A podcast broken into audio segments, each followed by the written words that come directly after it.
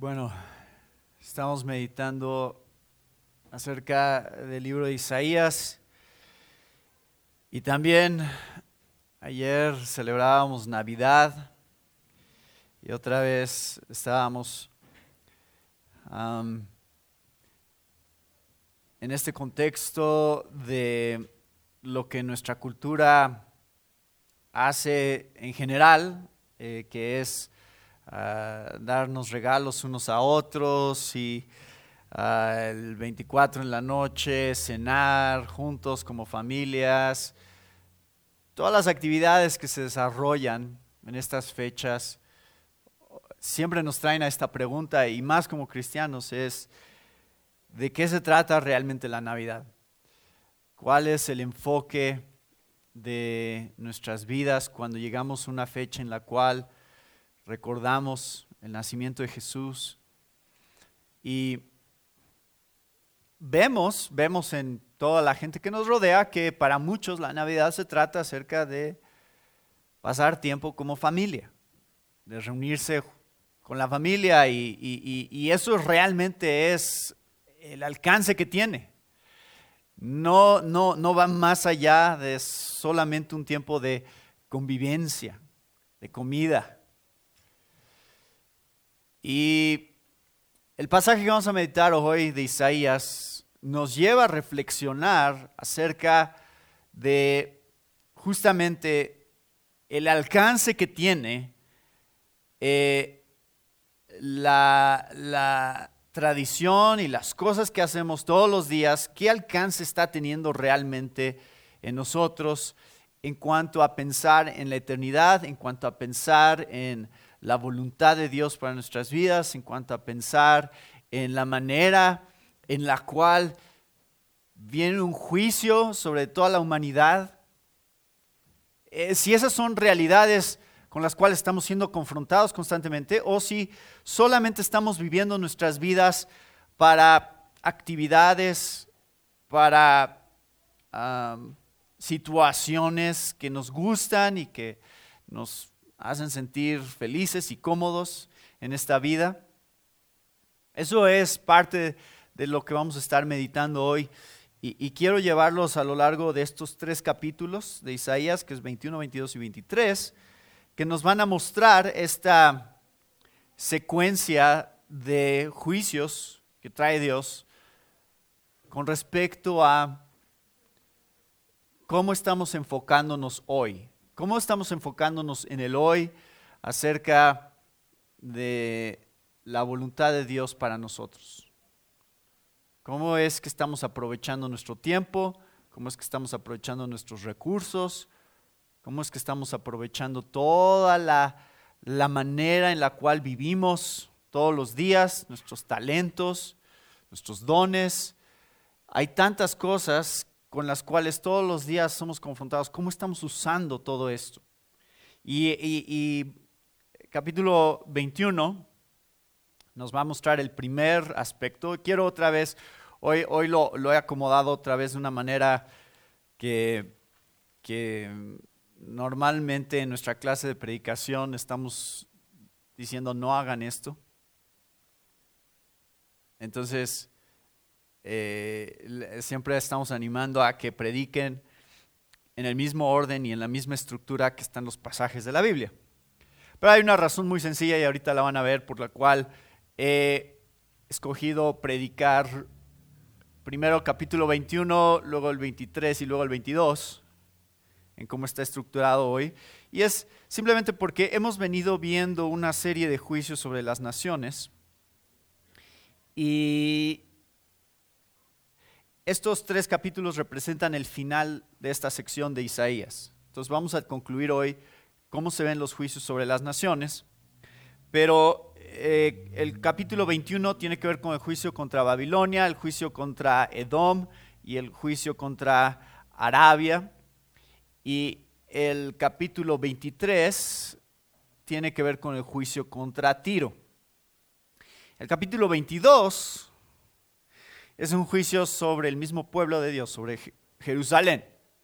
Entonces, quiero terminar ahí porque quiero que vean que en medio, en medio del juicio contra las naciones está el juicio de Dios sobre su propio pueblo y creo que esa es la exhortación final con la cual deberíamos de terminar es cuál es el juicio que Dios hace sobre aquellos que tenemos la mayor responsabilidad delante de Dios porque la revelación que tenemos acerca de Dios es mayor.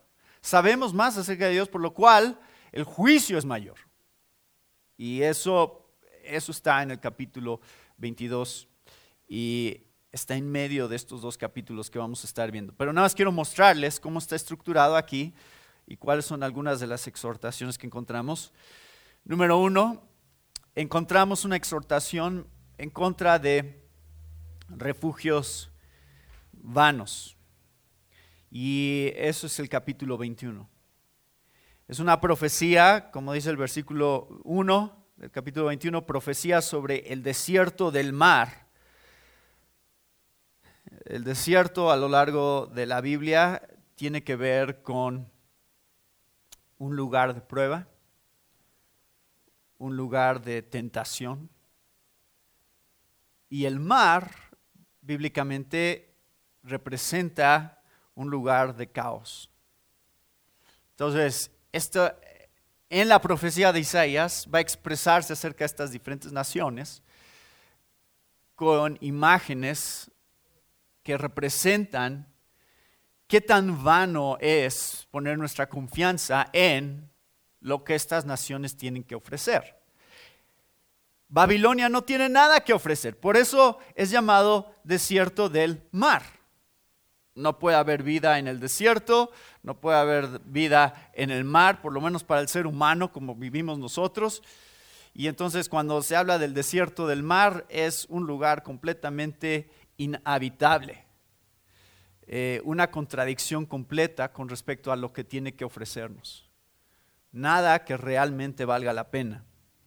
Como torbellino del Negev, así viene del desierto, de la tierra horrenda. Visión dura me ha sido mostrada el prevaricador prevarica y el destructor destruye, sube o oh Elam, sitia o oh media, todo su gemido hice cesar. Por tanto, mis lomos se han llenado de dolor, angustias se apoderaron de mí como angustias de mujer de parto, me agobié oyendo y al ver me ha espantado. Se pasmó mi corazón, el horror me ha intimidado, la noche de mi deseo se me volvió en espanto ponen la mesa, extienden tapices, comen, beben. Levantaos, oh príncipes, ungid el escudo, porque el Señor me dijo así, ve, pon centinela que haga saber lo que vea.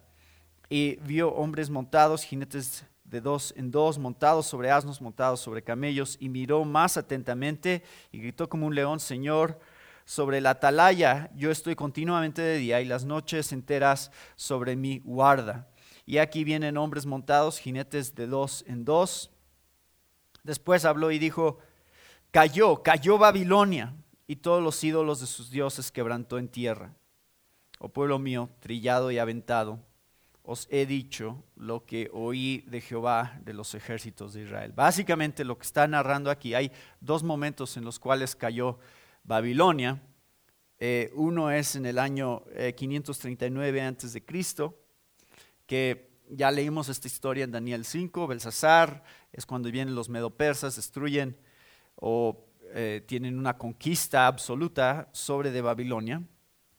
Pero esta, esta y hay, hay controversia acerca de cómo se cumple exactamente esta profecía de Babilonia, pero lo más probable es que tiene que ver con algo que vamos a estar viendo en Isaías capítulo 39. Así que no me voy a meter mucho en esto, pero nada se los voy a explicar brevemente. En Isaías capítulo 39 tenemos al rey Ezequías y viene o es enviado una comitiva, me parece, de parte de un monarca babilónico que se llamaba Merodac Baladán.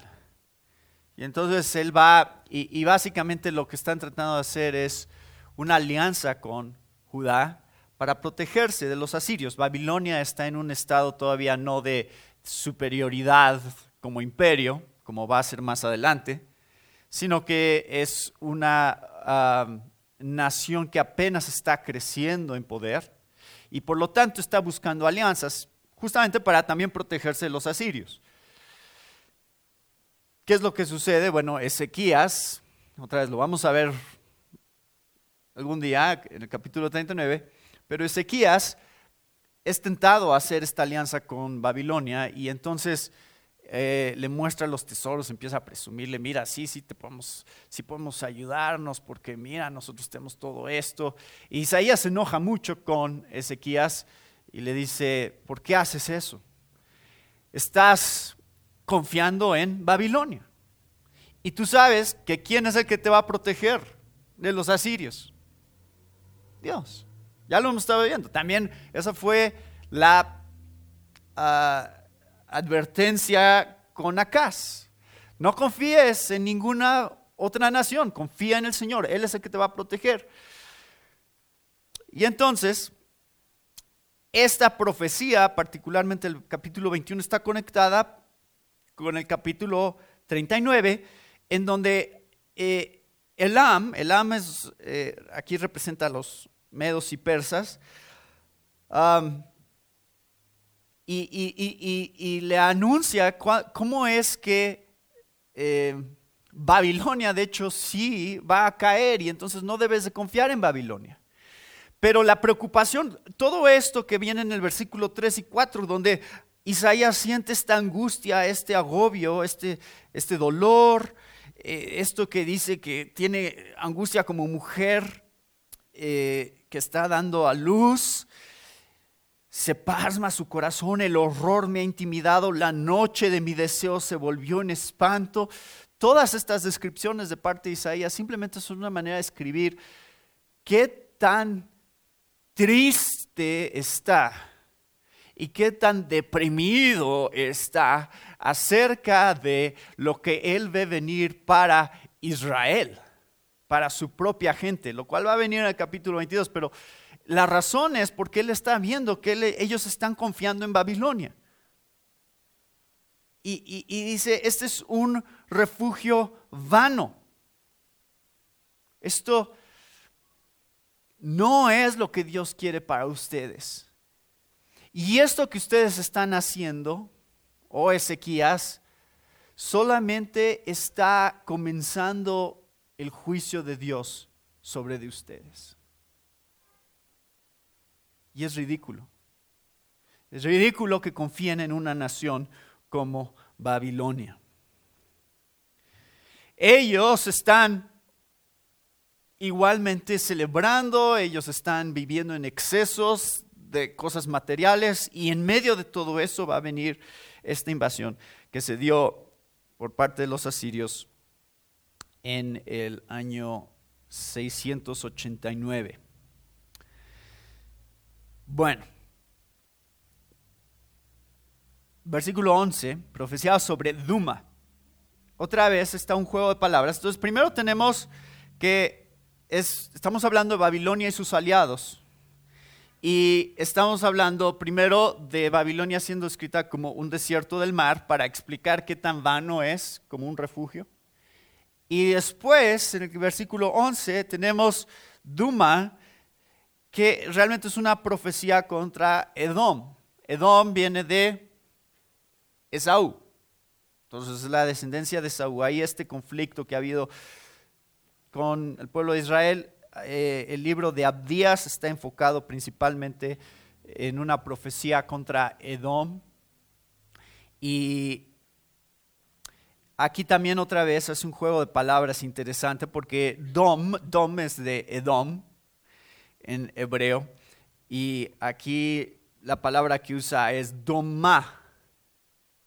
Entonces le agrega un poquito porque eso significa silencio. Y entonces ahora Edom es puesto como un lugar de silencio, donde se piden respuestas, están en la noche y el guarda dice, ¿qué de la noche? se le dice al guarda y el, y el guarda responde, la mañana viene y después la noche, preguntad si queréis, preguntad, volved, venid. Sí, sí hay oportunidad de arrepentimiento, pero ahorita no hay una respuesta de parte de Dom. si estás buscando tu refugio ahí. Regresa después, después de que veas su destrucción. Y entonces Edom es representado aquí en este pasaje como silencio en la noche. Número 3, tenemos Arabia. Versículo 13, profecía sobre Arabia. En el bosque pasaréis la noche en Arabia, oh caminantes de Dan. Salid a encontrar al sediento, llevadle agua, moradores de tierra de Tema, socorred con pan al que huya, huye porque ante la espada huye, ante la espada desnuda, ante el arco entesado, ante el peso de la batalla. Porque así me ha dicho Jehová, de aquí a un año, semejante a años de jornalero, toda la gloria de Cedar será deshecha, y los sobrevivientes del número de los valientes flecheros, hijo de Cedar, serán reducidos, porque Jehová, Dios de Israel, lo ha dicho. Esto se cumplió en 732 antes de Cristo, también invasión de Asiria sobre de Arabia y otra vez usa una, lo que quiero que vean principalmente es que en la profecía, en el hebreo hay algo que sucede que es muy interesante, que es que las consonantes en hebreo para, para Arabia, si son usadas esas consonantes solas, significan noche. Entonces otra vez es un juego de palabras que no se ve muy claramente en español, pero el juego de palabras es usar estas consonantes en hebreo para Arabia, para, para decir la palabra noche en lugar de Arabia. Entonces, ¿cómo es descrita Arabia? Básicamente, van a buscar, van a ser invadidos en otras naciones, buscan refugio con los de Arabia, pero tampoco lo encuentran ahí porque Arabia también será destruida y entonces Arabia es descrita como una noche sin gloria. Eh, versículo 16. De aquí a un año, semejante años de jornalero, toda la gloria de Cedar será deshecha. Así que, ¿cómo podemos resumir el capítulo 21? Podemos resumirlo como lo resume Apocalipsis 18. Apocalipsis 18 otra vez ya pasamos unos capítulos en Isaías hablando acerca de eh, Babilonia, ¿se acuerdan? Capítulo 13 y capítulo 14. Aquí otra vez tenemos a Babilonia y tenemos a Babilonia y a sus aliados, siendo otra vez descritos como naciones en las cuales no puedes encontrar refugio. Y, en Apocalipsis 18, nada más les recuerdo, se describe Babilonia como el sistema de este mundo y dice, y aquí está este pasaje, el versículo 9, cayó, cayó Babilonia y todos los ídolos de sus dioses quebrantó en tierra. Babilonia será juzgado. Entonces todo esto está apuntando a un juicio más adelante que es descrito así y gritó con potente voz, cayó, cayó la gran Babilonia, se ha convertido en habitación de demonios, en guarida de todo espíritu inmundo y en guarida de toda ave inmunda y aborrecible, porque todas las naciones han bebido del vino de la pasión de su inmoralidad y los reyes de la tierra han cometido actos inmorales con ella y los mercaderes de la tierra se han enriquecido con la riqueza de su sensualidad.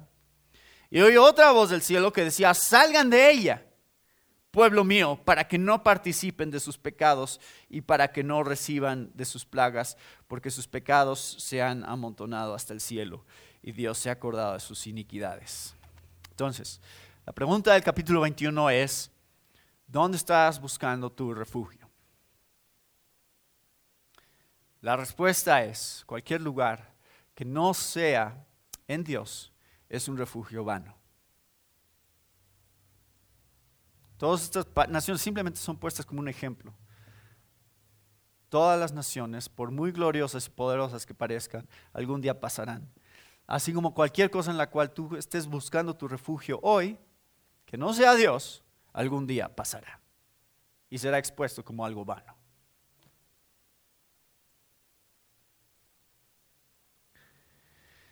Ahora quiero que me acompañen al capítulo 23.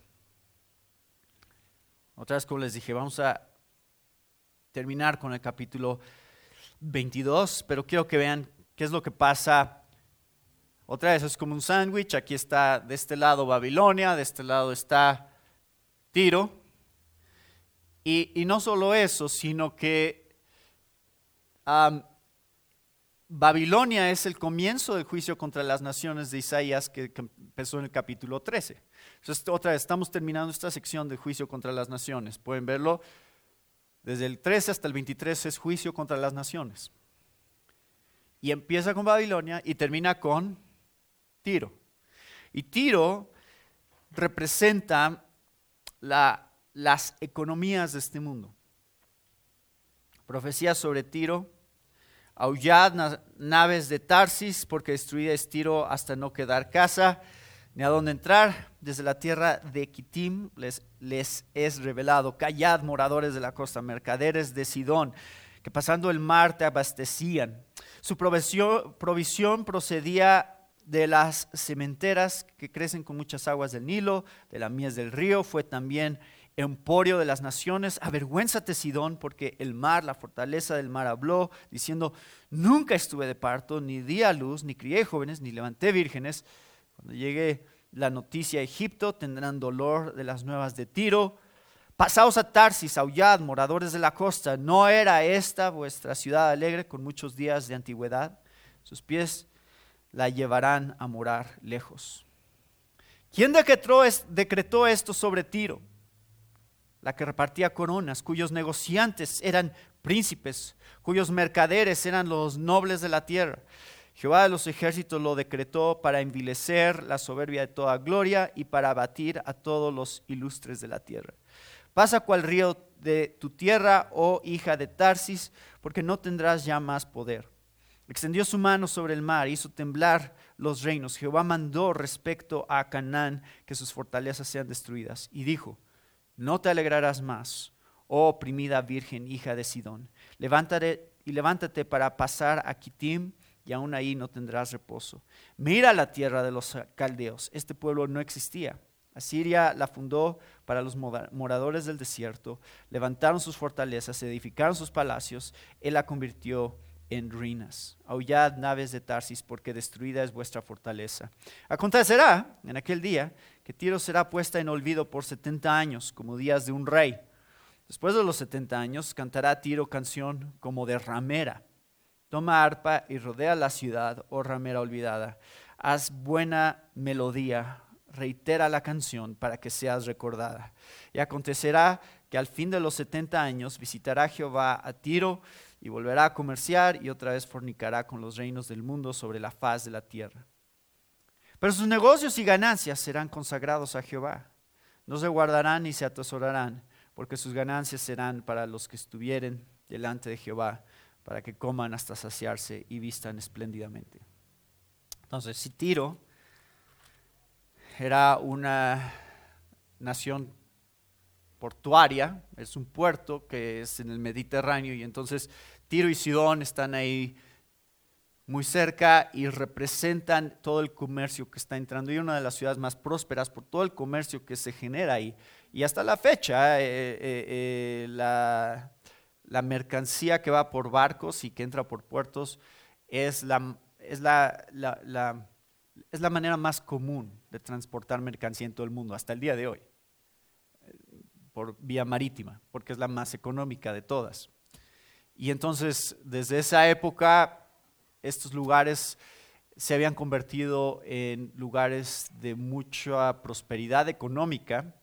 Y Tiro, de hecho, si ustedes recuerdan algo de cuando estudiamos Ezequiel, estoy seguro que no, se acuerdan de esto, ah, pero Ezequiel tiene unas profecías muy específicas contra Tiro. Y otra vez, el rey de Tiro es el que es asociado normalmente con ah, algo muy extraño ahí, de que tú estabas en Edén y que de ahí caíste. Y, el rey de Tiro es puesto en una manera eh, muy poética ah, por toda su grandeza. y estas descripciones por lo regular se han tomado como descripciones que también están haciendo alusión a algo que hay detrás del rey de Tiro, que es Satanás y su poder. Ah, curiosamente, esos son los dos pasajes, ya los vimos. En Ezequiel es el rey de Tiro, que se asocia con Satanás. Y en Isaías es quién? Capítulo 14, rey de Babilonia. Entonces, Babilonia y Tiro son estas dos naciones que parecen estar representando juntas la oposición a Dios y el sistema de este mundo, que está respaldado por Satanás. Babilonia, en cuanto a su opresión hacia el pueblo de Dios, o sea, el oponerse a Dios por la fuerza, por la intimidación. Nosotros somos poderosos, nosotros podemos derrotarlos.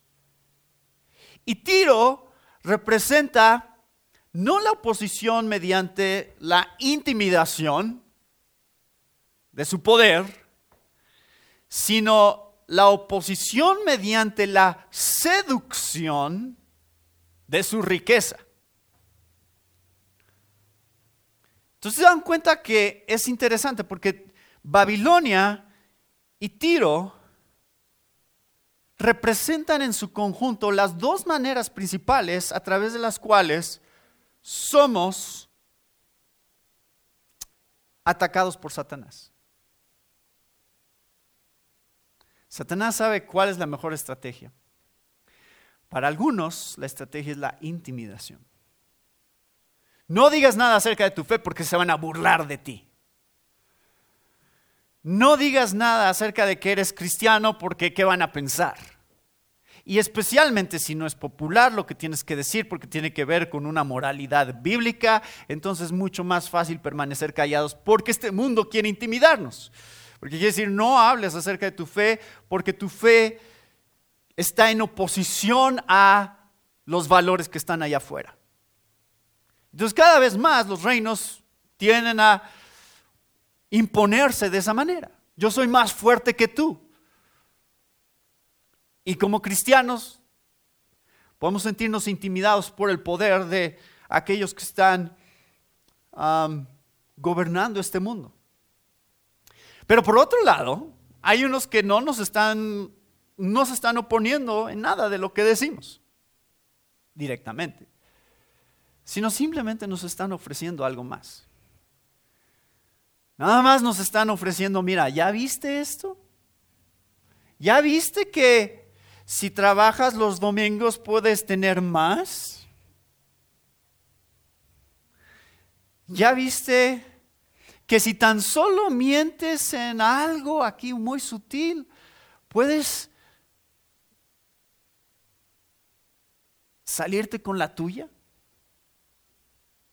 Entonces, la seducción de este mundo es otra manera en la cual somos enfrentados por una distracción que quiere alejarnos de el propósito que Dios tiene para nuestras vidas. Eso se ve de muy diferentes maneras. Babilonia y Tiro representan dos muy diferentes maneras en las cuales Satanás quiere derrotar a la iglesia.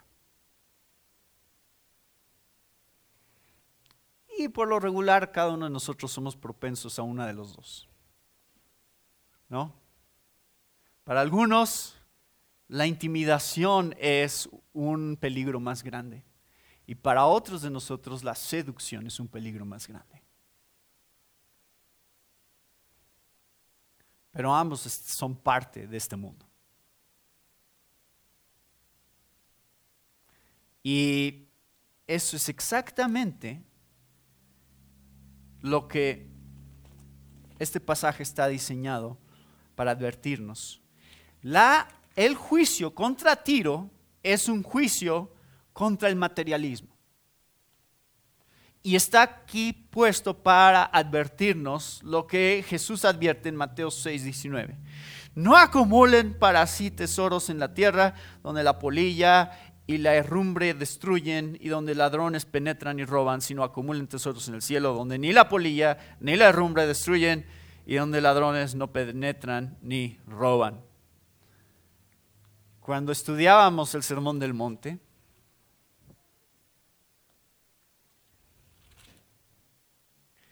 y estudiamos ese pasaje, les decía, gracias a Dios por los ladrones. Nos quejamos de que vivimos en una ciudad como la Ciudad de México, donde todo el tiempo hay asaltos y hay robos. Y por supuesto todos decimos, yo no quiero que eso me pase a mí, yo no quiero que me asalten.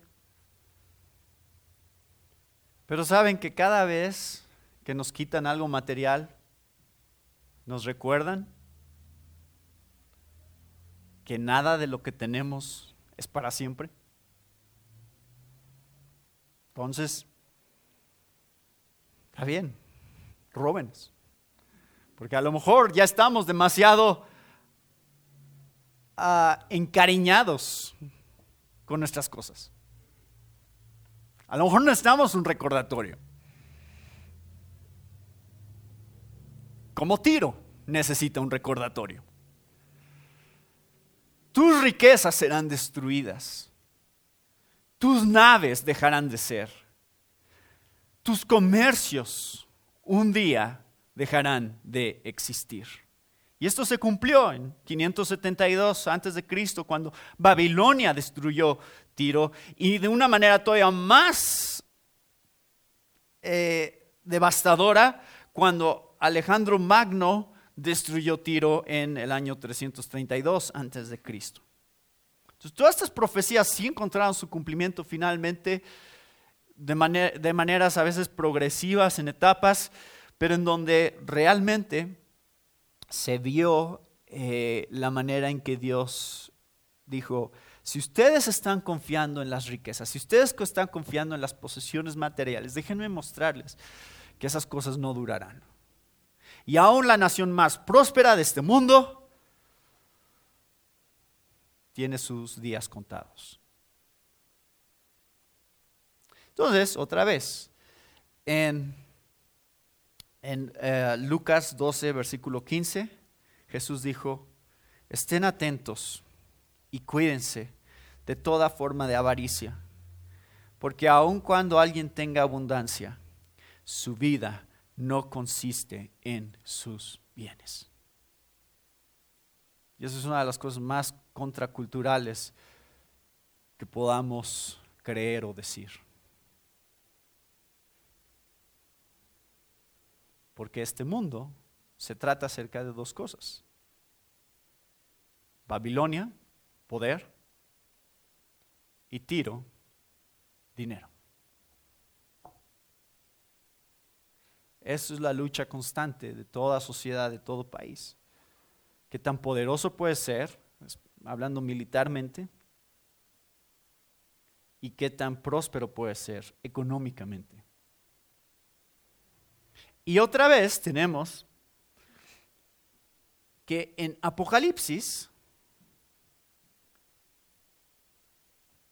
capítulo 18, son juntadas estas profecías de Ezequiel, versículos 26 y 27, son juntadas con Babilonia y es visto Babilonia sí como este, este representante del sistema de este mundo, pero es juntada las profecías contra Tiro dentro del capítulo 18 de Apocalipsis. Entonces otra vez, en Isaías, el juicio contra las naciones comienza con Babilonia y termina con Tiro. En Apocalipsis, capítulo 18, Babilonia y Tiro son vistos juntas como representantes de todas las naciones y de todo lo que este mundo y esta sociedad que se opone a Dios representa. Y, otra vez es descrito que el juicio final de Dios sobre este mundo se va a ver así. Vean lo que dice el versículo 21 del capítulo 18 de Apocalipsis. Un ángel poderoso tomó una piedra, como una gran piedra de molino, y la arrojó en el mar diciendo, con el mismo ímpetu será derribada Babilonia, la gran ciudad, y nunca más será hallada. Y dice, y voz de arpistas, de músicos, de flautistas y de trompeteros no se más, se más en ti, y ningún artífice de oficio alguno se hallará más en ti, ni ruido de molino se oirá más en ti, luz de lámpara no alumbrará más en ti, ni voz de esposo y de esposa se oirá más en ti, porque tus mercaderes, aquí haciendo referencia a Tiro, que ya se desarrolló también en todo previamente en el capítulo 18, y tus mercaderes eran los grandes de la tierra, pues por tus hechicerías fueron engañadas todas las naciones. Y en ellas se halló la sangre de los profetas y de los santos y de todos los que han sido muertos en la tierra. Entonces estos representan la oposición al pueblo de Dios. Entonces, ¿qué representa Tiro? Representa la vanidad de la economía. Economía vana que un día será juzgada por Dios. Todo lo que poseemos y especialmente todo lo que poseemos en lo cual ponemos nuestra confianza será juzgado por Dios. ¿Es malo poseer cosas? No. El problema es poner tu confianza en esas cosas. El problema es que esas cosas se conviertan en el centro y en el fundamento de nuestras vidas. No solo es un recordatorio, este pasaje solo es un recordatorio.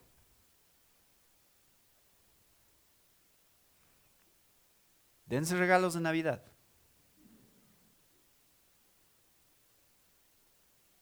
Pero esos regalos pasarán. Solo el regalo que tenemos de poner nuestra confianza en Cristo Jesús es permanente.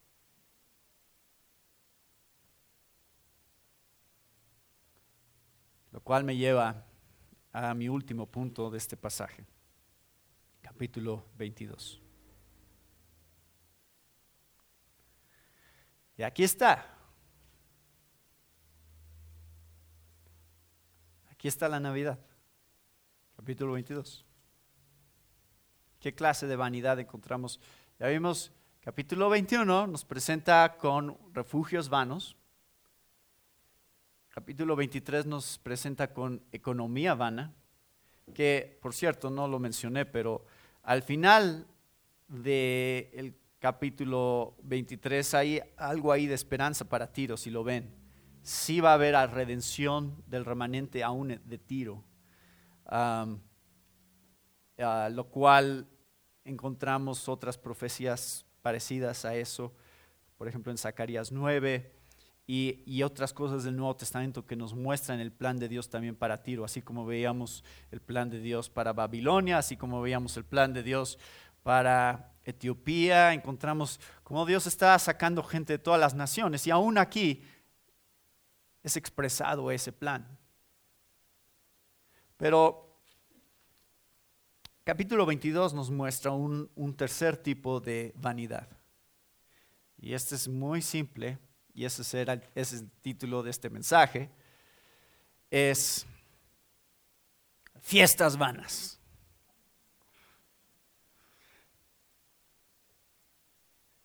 Que probablemente es la pregunta más importante que podríamos hacernos el día después del 25 de diciembre, ¿no? Ah, ¿Qué tan vano es lo que estamos haciendo? ¿O qué tan permanente es lo que estamos haciendo? Y, esto es una confrontación de eso y está a la luz de, recuerden, esto es para el pueblo de Dios. aquí tenemos, capítulo 22, dice profecía sobre el valle de la visión. En un momento van a ver por qué es llamado el Valle de la Visión, pero básicamente es, el pueblo de Israel es el lugar y la nación a través del cual viene la revelación de Dios para el mundo. Y entonces es el lugar de la visión, de la revelación. Pero, ¿en dónde está Jerusalén? ¿En un monte o en un valle?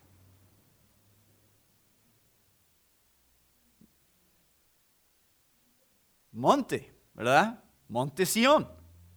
Es un monte. ¿Desde dónde es más fácil ver el panorama? ¿Desde un valle o desde un monte? Entonces está usando un sarcasmo y una ironía aquí Isaías otra vez, así como lo usó para Babilonia y para Edom y para Arabia. Otra vez, Isaías está usando esta ironía acerca de, se supone que ustedes son el lugar a través del cual la visión debería ser más clara. Sin embargo, en lugar de estar sobre un monte para ver el panorama, ustedes es como la visión que viene desde un valle, donde realmente no están viendo las cosas a pesar de que son la nación de la visión, a pesar de que son el pueblo a través del cual Dios está revelando su voluntad. Está más explicado más adelante, especialmente en el versículo 11 esta idea. Pero vean, profecías sobre el valle de la visión, ¿qué tienes ahora? Que con todos los tuyos has subido sobre los terrados. Tú llena de alborotos, ciudad turbulenta, ciudad alegre. Tus muertos no son muertos espada ni muertos en guerra. Todos tus príncipes juntos huyeron del arco, fueron atados. Todos los que en ti se hallaron fueron atados juntamente, aunque habían huido lejos. Por esto dije, dejadme, lloraré amargamente. No os afanéis por consolarme de la destrucción de la hija de mi pueblo.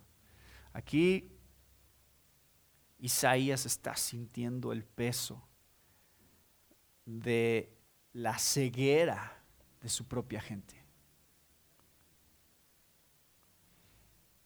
Lo angustia, lo abruma, lo estresa el ver la manera en la cual la gente simplemente ignora el juicio venidero de Dios.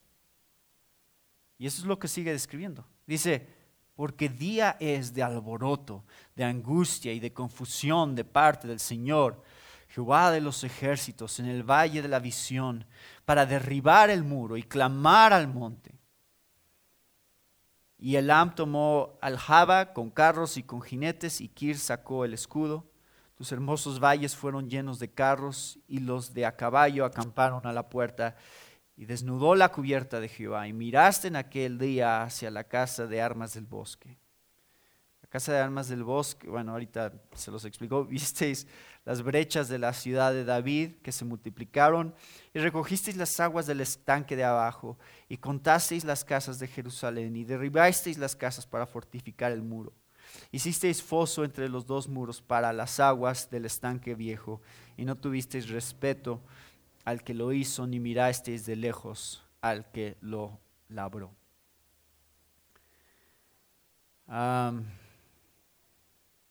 viene juicio de parte de Dios. Ellos no lo ven todavía, pero nomás les está advirtiendo, va a venir un día, eso se cumplió en el año 701 antes de Cristo, duró tres años, es la invasión de Sennacherib a Judá, en donde se cumplió todo esto y básicamente está mostrándoles ustedes, estaban confiando en sus armas, a eso se refiere a las armas del bosque, estas son las armas ah, puestas por el rey Salomón en el bosque de Líbano, Líbano, perdón.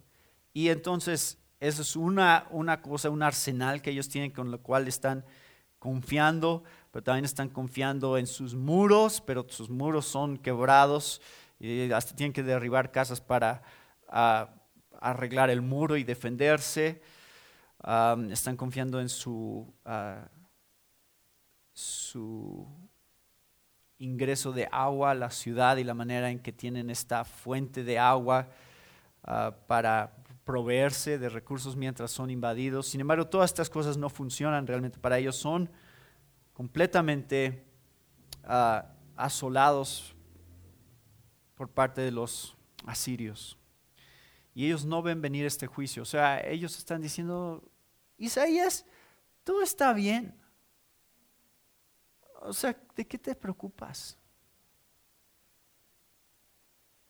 En el momento en el que está dando la profecía, no está pasando nada. ¿Y eso a qué los lleva? Y aquí está el versículo, y, otra vez, Valle de la Visión, piénsenlo. La razón por la cual es irónico es, dice, versículo 11, no tuvisteis respeto al que lo hizo, ni mirasteis de lejos al que lo labró. Es decir, no están viendo a Dios en todo lo que tienen. A pesar de ser el pueblo a través del cual Dios revela su voluntad, están completamente ciegos ante la realidad de su existencia. Isaías, versículo 12, los llama a algo muy específico. Dice, por tanto, el Señor Jehová de los ejércitos llamó en este día a qué?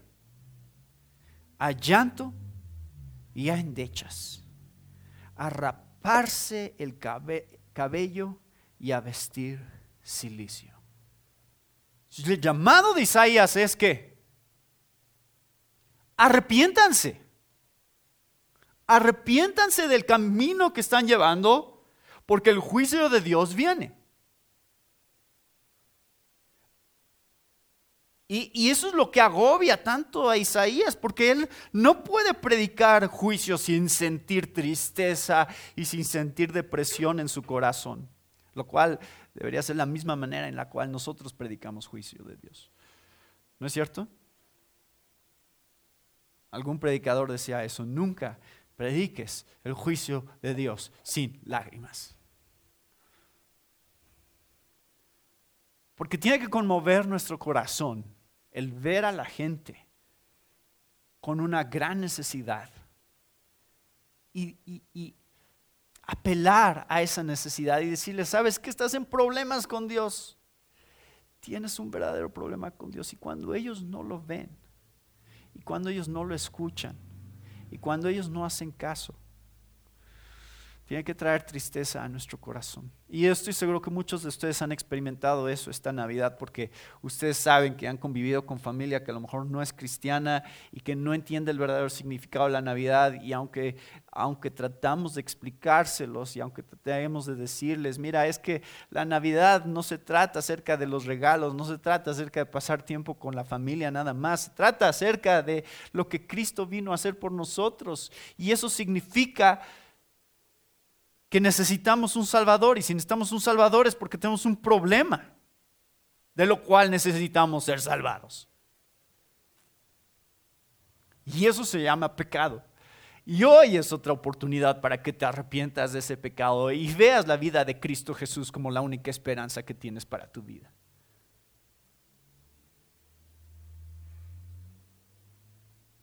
¿Ya, ya vamos a abrir los regalos?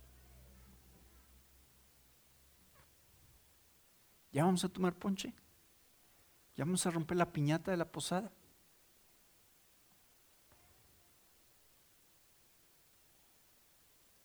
Y entonces es exactamente lo que describe el versículo 13. El llamado es arrepentimiento. ¿Y qué hacen? Y aquí gozo y alegría, matando vacas degollando ovejas, comiendo carne y bebiendo vino, diciendo, comamos y bebamos, porque mañana moriremos. No me importa el futuro, no me importa lo que va a suceder, yo solamente quiero disfrutar lo que tengo delante de mí hoy. No es esa la manera en la cual vive la mayoría de la gente?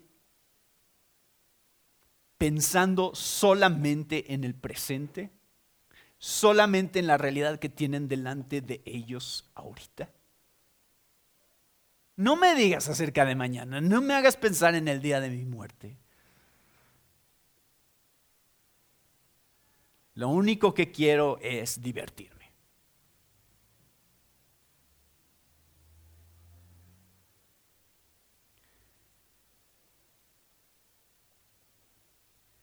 Y encontramos en este pasaje entonces, juicio viene, El juicio de Dios viene.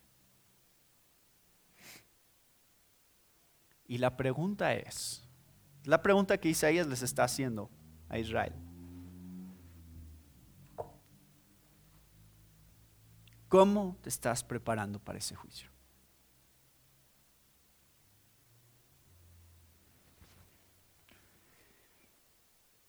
Y la palabra de Dios nos hace esas mismas advertencias, ¿no es cierto? Romanos 2.4 dice, obtienes en poco las riquezas de su bondad y tolerancia y paciencia, ignorando que la bondad de Dios te guía al arrepentimiento pero por causa de tu terquedad y de tu corazón no arrepentido, estás acumulando ira para ti en el día de la ira y de la revelación del justo juicio de Dios. La Biblia nos advierte, busquen la paz con todos y la santidad sin la cual nadie verá al Señor.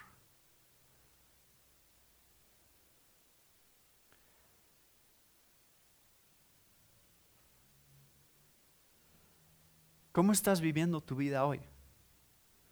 ¿Cómo te estás preparando para el juicio venidero? ¿O estás tan enfocado en las cosas materiales y las cosas presentes que ni siquiera tienes tiempo para pensar en que un juicio vendrá?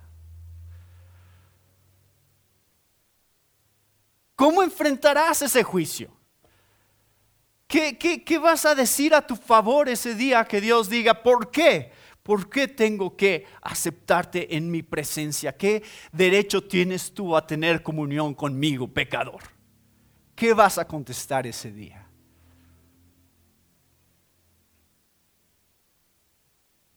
No, le pasé bien.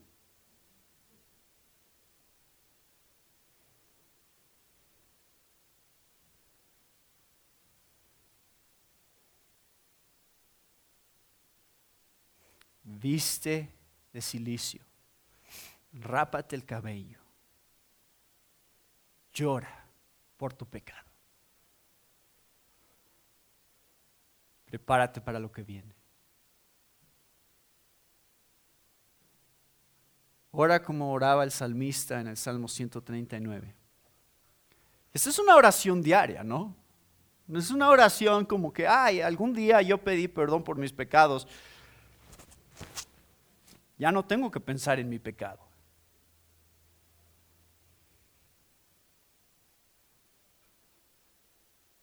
El salmista dice, escudriñame, oh Dios, y conoce mi corazón. Pruébame y conoce mis inquietudes. Y ve si hay en mí camino malo y guíame en el camino eterno. ¿Es esa nuestra oración diaria? Señor, muéstrame en qué me tengo que arrepentir, muéstrame qué es lo que tengo que corregir, porque estoy tan ciego, pienso que estoy bien y la estoy pasando tan bien que la verdad se me está olvidando la realidad de mi pecado. Muchas veces, hermanos, el peligro más grande de nuestras vidas es la falta de tribulación. Comamos y bebamos. Tengo dinero, tengo salud, tengo las cosas que me hacen feliz.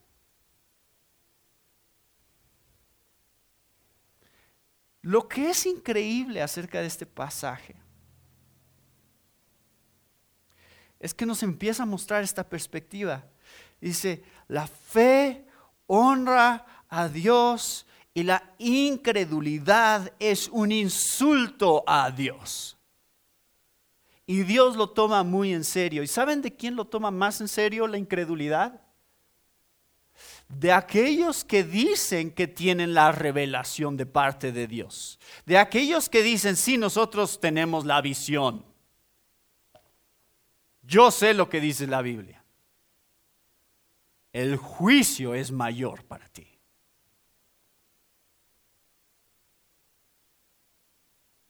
¿Querías venir hoy a la iglesia?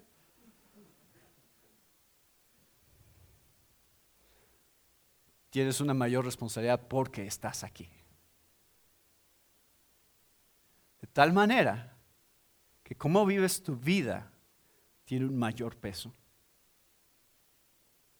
Y si tú ignoras el llamado al arrepentimiento, estás en graves problemas. Dice, fíjense lo que dice este pasaje, versículo 14.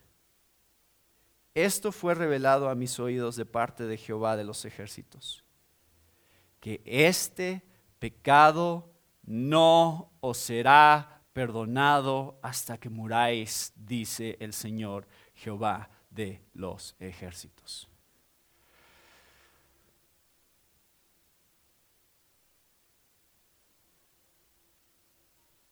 ¿Existe el pecado imperdonable? Sí.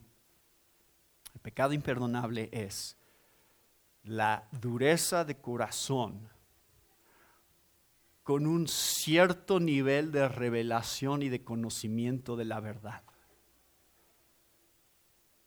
Que aunque está ahí y aunque profesamos tenerlo, aún así nos rebelamos contra Dios y contra el llamado de Dios a arrepentirnos de nuestro pecado y buscarlo a Él de una manera real.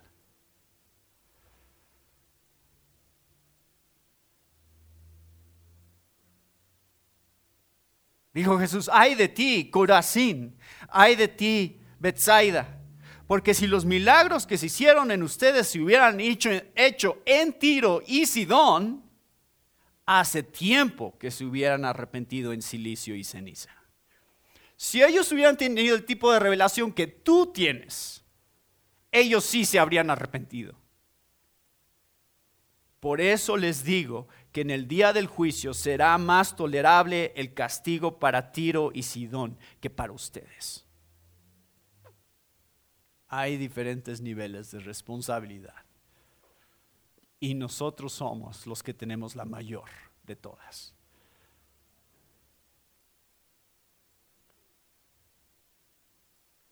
Y entonces encontramos que estas fiestas vanas son un llamado aquí a pensar cómo estamos viviendo nuestra vida cómo nos estamos preparando, cómo estamos viviendo todos los días, qué, cosmovisión tenemos, si es una de, naturalismo nada más, esta vida es todo lo que hay, esta realidad física es todo lo que hay, si, simplemente vivimos una filosofía hedonista de el placer es primero y lo único que importa es lo que me haga sentir bien.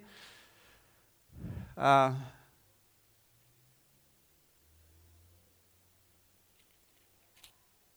Vean lo que dice aquí. Y con esto terminamos.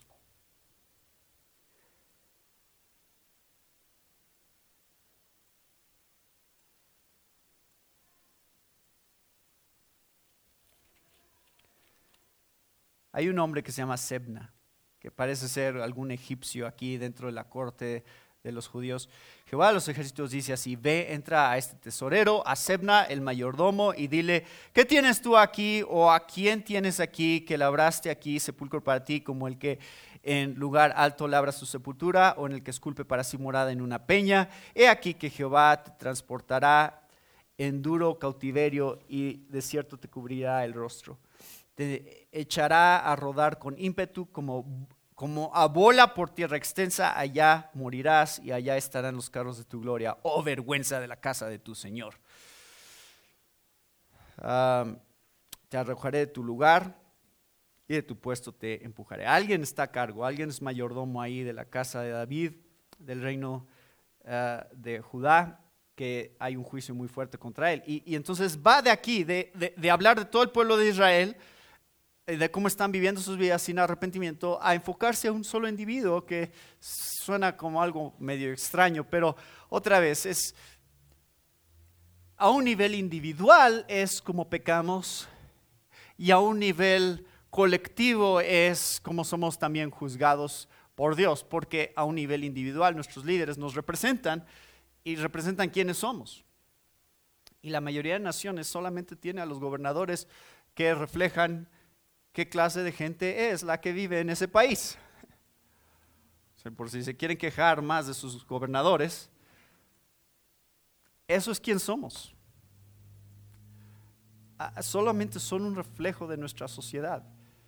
Y, y, Sebna es un reflejo de la sociedad que estaba viviendo Judá en ese momento, que aparentemente es este egipcio que lo único que le importa es eh, su legado y quedar bien y tener más reconocimiento para su propia vida y esa es la única razón por la que él está ahí. Y, y el juicio de Isaías es, ¿qué haces? ¿Qué estás haciendo donde estás? Tú no tienes ningún derecho a estar ahí porque lo único que te importa es tu propia reputación. Tú no perteneces. Y entonces lo llama vergüenza de la casa de tu Señor. Oh, que Dios no nos llame vergüenza de su casa, ¿no? Porque somos hipócritas y porque solamente estamos aparentando eh, piedad, pero realmente lo único que nos importa es tener un cierto lugar entre las personas y un cierto reconocimiento.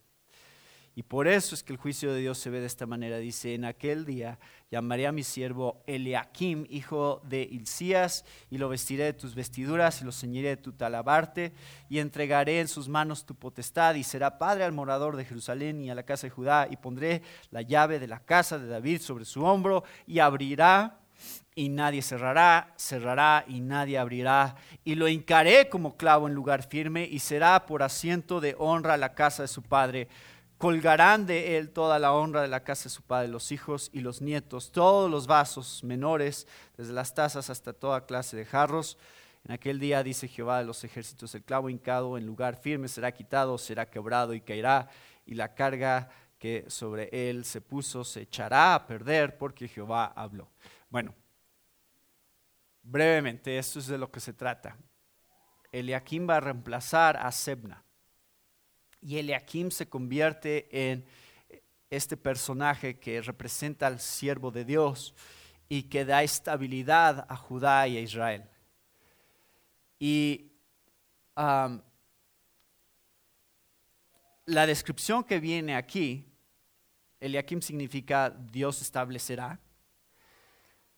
Y la idea es que tiene la autoridad dada por Dios para dar estabilidad al pueblo de Dios y para ser líder del pueblo de Dios.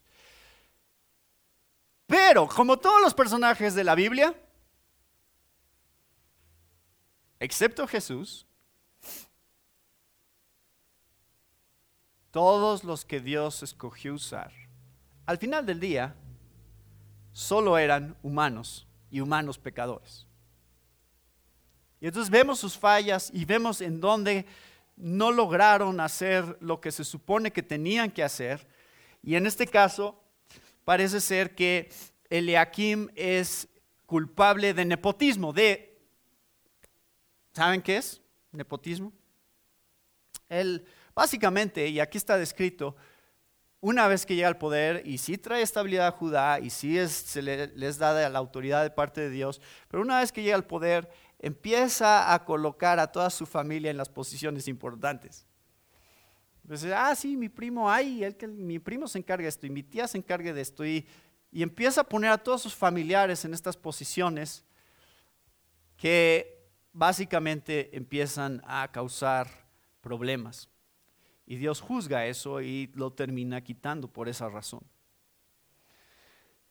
Sin embargo, sin embargo, eso, está descrito aquí en el pasaje, pero sí vemos unas pequeñas muestras de cómo es que Eliakim nos está apuntando hacia un plan más grande que Dios tiene. Porque recuerden que ya habíamos leído en Isaías 9 que el principado sobre su hombro, va a poner Dios responsabilidad sobre alguien y, el tema del siervo del Señor va a ser un tema repetido a lo largo del libro de Isaías. Y entonces aquí está mostrando, Dios escoge a su siervo para darle la responsabilidad y para darle llaves, llaves imaginarias, ¿no? Porque no son llaves reales, pero son llaves que representan autoridad. Y, la manera en que son descritas estas llaves son, abrirá y nadie cerrará, cerrará y nadie abrirá. Ese es el tipo de autoridad que tiene el siervo de Dios aquí.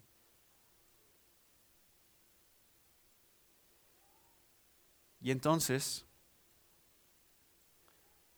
aquí encontramos la respuesta de cómo nos preparamos para el juicio de Dios. Busca al que tiene las llaves. Las llaves del juicio, ¿no? Las llaves para determinar quién vive y quién muere quién es condenado y quién es perdonado. Por eso es que Apocalipsis capítulo 3, versículos 7 y 8 dicen lo siguiente. Escribe al ángel de la iglesia en Filadelfia, el santo, el verdadero, el que tiene la llave de David el que abre y nadie cierra, y cierra y nadie abre, dice esto. Yo conozco tus obras, por tanto he puesto delante de ti una puerta abierta que nadie puede cerrar. Aunque tienes poco poder, has guardado mi palabra y no has negado mi nombre. Finalmente, me está apuntando hacia otro siervo. Otro siervo viene, otro siervo con llaves viene, que tiene llaves que abren puertas que nadie puede cerrar y cierran puertas que nadie puede abrir. Así como Eliakim es llamado por Dios y solo el llamamiento de Dios es el llamamiento válido, de la misma manera, Jesucristo es finalmente el llamado por Dios para traer estabilidad al pueblo de Dios. De una manera que Eliakim no pudo. Temporalmente las cosas como que sí se arreglaron, después se volvieron a descomponer. Pero Jesucristo, el siervo de Dios, ha traído la estabilidad al pueblo de Dios que nos prepara para lo que viene, que nos prepara para el juicio venidero, que nos pone la perspectiva correcta acerca de cómo invertir nuestro tiempo hoy, cómo usamos nuestros recursos, cómo usamos nuestro tiempo, cómo usamos nuestros dones. Señor, ayúdame a estar pensando constantemente en el valor de lo eterno y no nada más lo que tengo delante de mí ahorita. Ayúdame a tener la perspectiva correcta.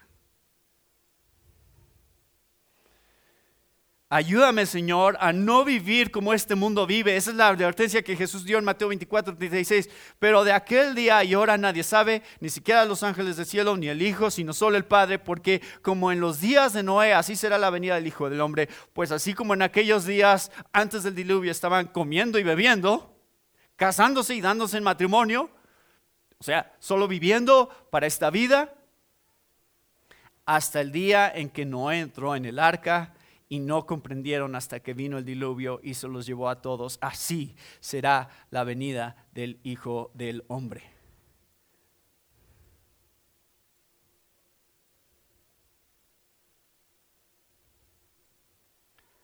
¿Es la Navidad una celebración vana? Puede ser. Todo depende de qué es lo que piensas acerca de Jesús. ¿Quién es Jesús? ¿Qué tan real es Jesús para ti? ¿Es Él la razón por la cual vives tu vida todos los días?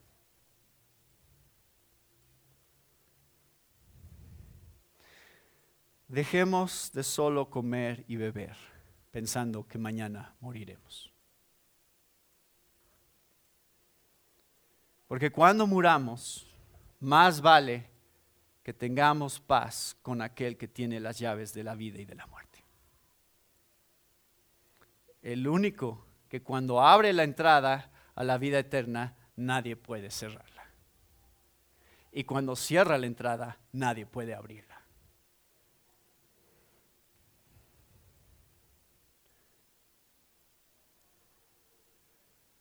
La única manera de celebrar Navidad significativamente es pensando que si Jesús vino la primera vez, va a venir una segunda vez también. Es la perspectiva correcta, ¿no? Pocas personas en estas fechas están pensando que Jesús regresará otra vez. Muy pocas. todos creen que Jesús nació. La mayoría cree que Jesús nació. Entonces ya sí, algún día Jesús nació y qué bonito. Pero pocas personas están pensando, Él va a venir otra vez y ahora va a venir como juez.